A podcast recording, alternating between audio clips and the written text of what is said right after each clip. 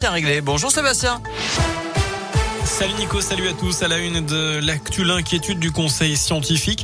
L'épidémie de bronchiolite pourrait être de grande ampleur cette année. En cause, l'épidémie de Covid, elle, avec le confinement et les gestes barrières qui ont limité sa propagation l'an dernier. Du coup, les bébés ont été moins infectés et sont donc moins immunisés cette année, notamment les enfants nés après mars 2020.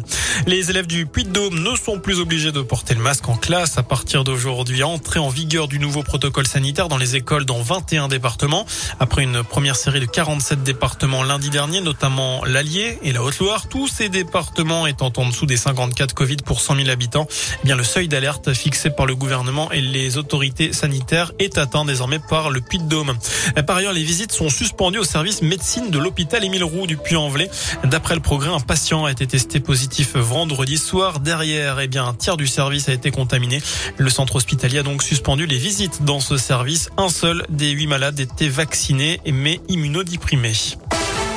Dans le reste de l'actu, c'est la fin de trois ans de travaux sur la 75 entre Clermont et Le Cré. Depuis septembre 2018, cette portion d'autoroute de 11 km faisait l'objet d'un élargissement désormais terminé.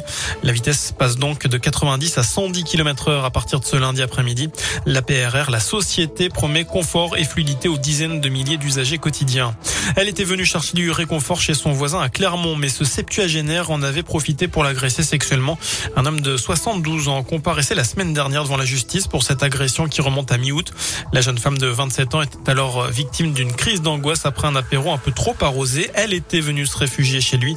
Selon la montagne, il a écopé de trois ans de prison avec sursis et il sera aussi inscrit au fichier des délinquants sexuels. Dans l'actu également, les évêques de France doivent-ils tous démissionner? C'est la question du jour sur radioscoop.com et c'est l'appel lancé aujourd'hui par trois personnalités dont le cofondateur, le cofondateur de la parole libérée, la parole libérée, pardon, François Deveau. C'est six jours après le scandale sur la révélation de la pédocriminalité dans l'église. Vous pouvez répondre sur notre site internet jusqu'à 19h. Terminer les fruits et légumes vendus sous plastique à partir du 1er janvier. Les emballages plastiques pour les pommes, poires et autres tomates et concombres seront strictement interdits. Un décret doit être publié demain avec la liste exacte des produits concernés. Un forum emploi au stade Montpied aura lieu demain toute la journée à l'initiative du club d'Ahmed Schaffer qui s'est mobilisé après avoir constaté eh bien, que les entreprises partenaires du Clermont Foot avaient du mal à recruter. Le club s'est associé à Pôle emploi et à la mission locale pour organiser ce forum où plus de 40 entreprises de tous les secteurs seront présentes.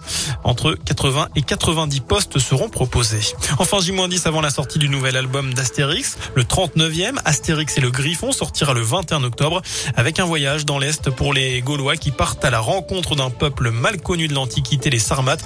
Il sera tiré à 2 millions d'exemplaires en français, 5 millions au total dans 17 langues.